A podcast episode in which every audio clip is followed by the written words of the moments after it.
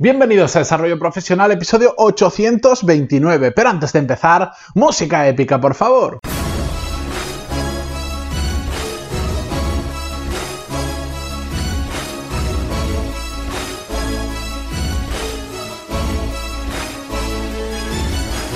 Muy buenos días a todos, bienvenidos a una nueva semana, un lunes más. Yo soy Matías Pantaloni y esto es Desarrollo Profesional, el podcast donde hablamos sobre todas las técnicas, habilidades, estrategias y trucos necesarios para mejorar cada día en nuestro trabajo.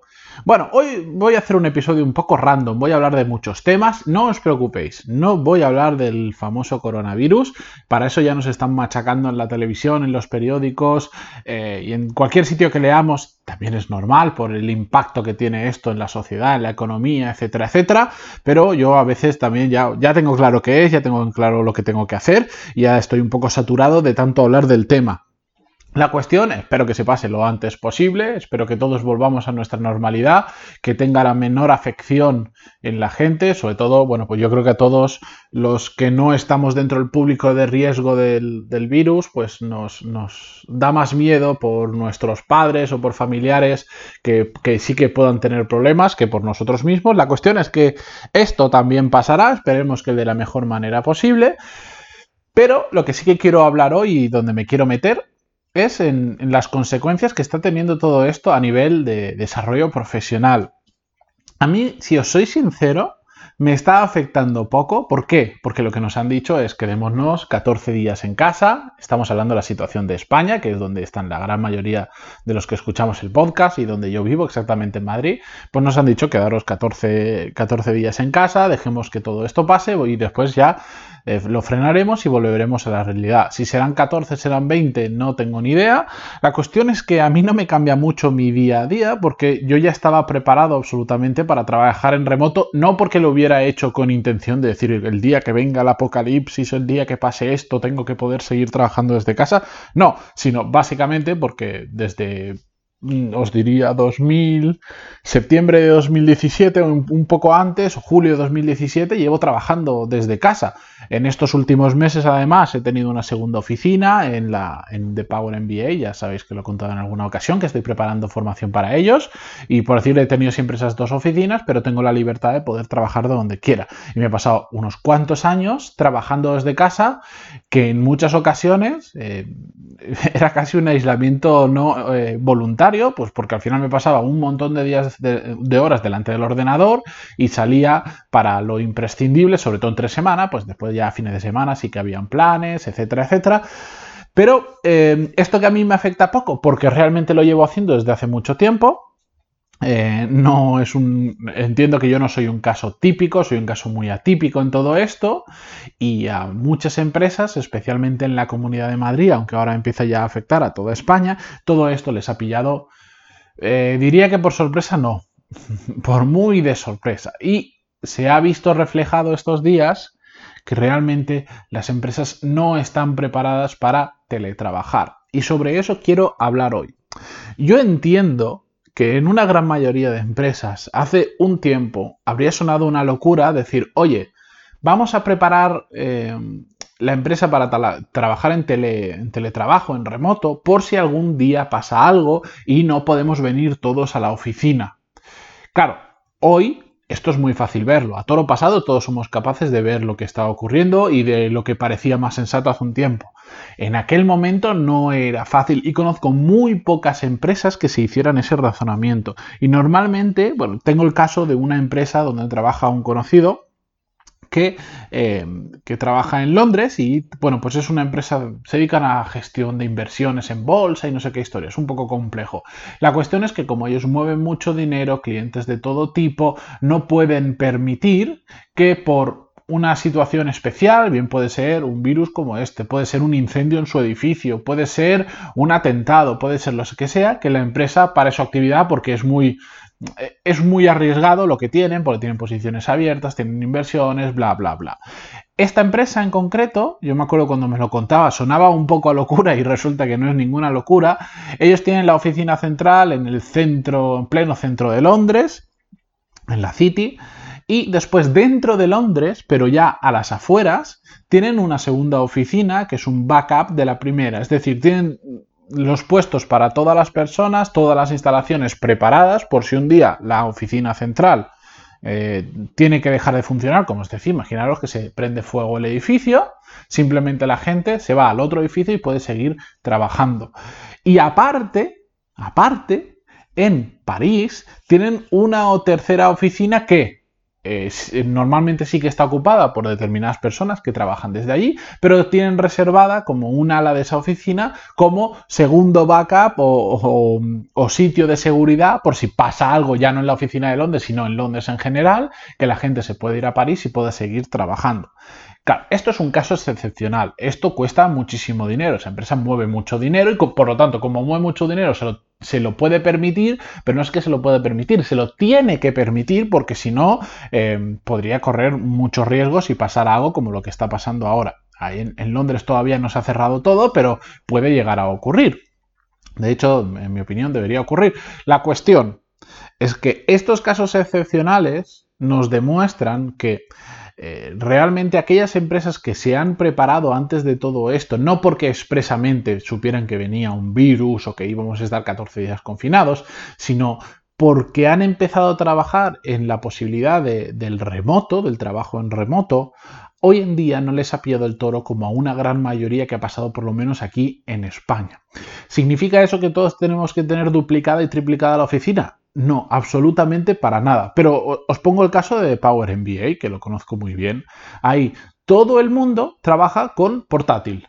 De hecho, os diría que creo que hay cero, absolutamente cero ordenadores fijos dentro de la empresa.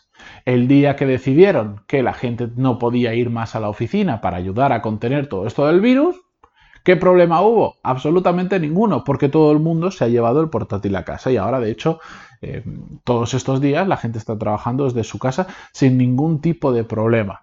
Y esto es una acción que realmente muchas empresas pueden tomar y es muy fácil. Yo entiendo que em, los ordenadores de sobremesa son, hoy en día son ligeramente más baratos, pero son más baratos. Pero al final, todo esto es una inversión. El otro día veía en, LinkedIn una publicación de una persona que decía, toda aquella, estaba vendiendo básicamente, pero decía, todas aquellas empresas que quieren teletrabajar en remoto estos días o que se lo están planteando, hay una oferta de portátiles desde 120 euros. Me imagino que esos portátiles de 120 euros deben ser una castaña o peor, pero son una alternativa fácil que cualquier empresa se puede permitir, y esto es una realidad, para poder seguir trabajando durante estos días.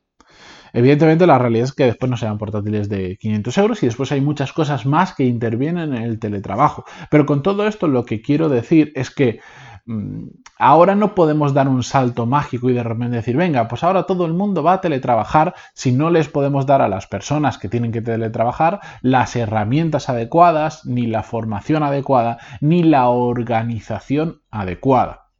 Y todo esto me lleva a hablar de un concepto que muchas veces cuando hablamos de teletrabajo lo, lo dejamos de lado. Una empresa que realmente quiere poder trabajar bien en remoto no solo necesita dar las herramientas y la organización adecuada para hacerlo, sino que necesita tener las personas adecuadas para hacerlo, porque esto es una realidad. No todo el mundo está hecho para trabajar en remoto. Bien porque no les guste o bien porque no tengan la responsabilidad suficiente para trabajar de forma eficiente cuando no están en la oficina. Yo lo admito, a mí el teletrabajo 100% 100% trabajo en remoto a mí no me gusta, lo detesto. De hecho, era uno de los grandes problemas que tenía estos últimos 2-3 años, porque detestaba trabajar solo en casa. En este caso no era trabajo en remoto, era trabajo, pero yo tenía la oficina eh, en casa, pero no tenía compañeros de trabajo. Es un negocio unipersonal que mm, colaboro con gente de fuera pero al final soy yo solo todo el día y eso lo detestaba y yo soy consciente de eso. ¿Puedo trabajar dos semanas en remoto sin que baje mi eficiencia? Por supuesto. ¿Puedo trabajar dos años sin que eso me afecte? No. De hecho, era lo que me estaba pasando y uno de, las, mm, de los motivos importantes por los que me uní a crear formación en The Power MBA, por mm, meterme en una organización grande eh, donde se esté haciendo cosas chulas, pero además tener compañeros de trabajo, poder distraerme, poder decidir si trabajo en la oficina de ellos o trabajo desde casa, pero poder elegir, no estar obligados a trabajar en casa. Entonces, yo soy consciente, yo no estoy hecho ahora mismo que igual más adelante sí, pero ahora mismo no me apetece volver a estar dos años trabajando en remoto. Para nada. Entonces, tenemos que entender que hay perfiles de personas que no están hechos para determinados perfiles de tipos de trabajo.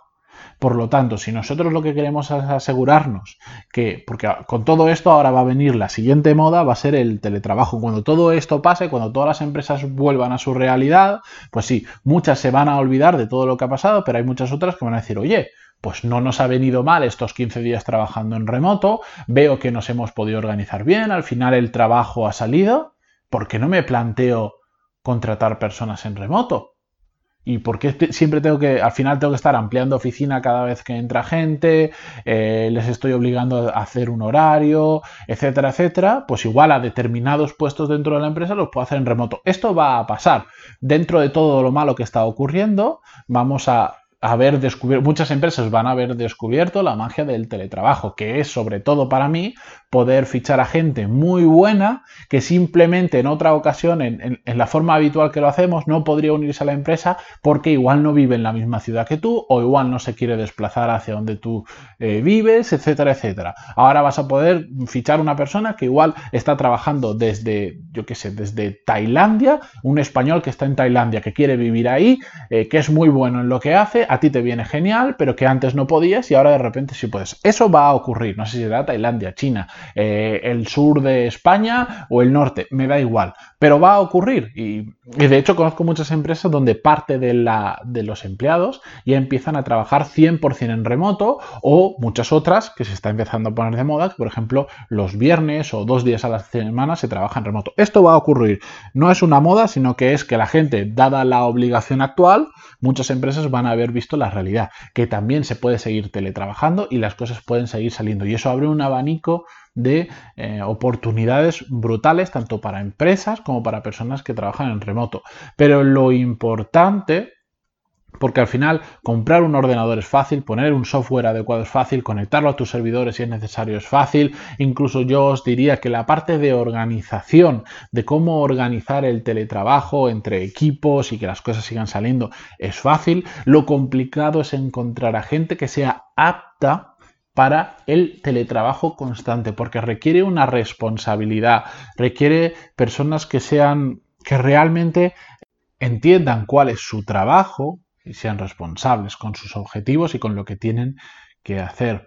Por eso yo espero al final que de todo esto malo que está ocurriendo ahora, eh, nos sirva para profesionalmente mejorar, para que las empresas mejoren su organización. También esto lo que va a hacer es em, denotar, o va a resaltar, va a subrayar los fallos de organización de muchas empresas porque ahora cuando no puede, aquellas empresas que son muy de, que le llaman el micromanagement, es decir, de estar encima de todo lo que hace su, gente, sus empleados, esos jefes que, que, tienen que revisarte hasta la coma de los emails para ver si lo envías bien, etcétera, etcétera, ya no van a poder estar encima igual y entonces se van a ver muchos errores de organización y de liderazgo de equipos que nosotros que ahora tenemos conciencia de que todo eso va a ocurrir, tenemos que aprovechar, detectarlos, apuntarlos, buscar soluciones, proponer soluciones, hacer un plan de mejora o incluso yo hasta os lanzaría. Estoy preparando, por cierto, ¿Os recordáis que dije,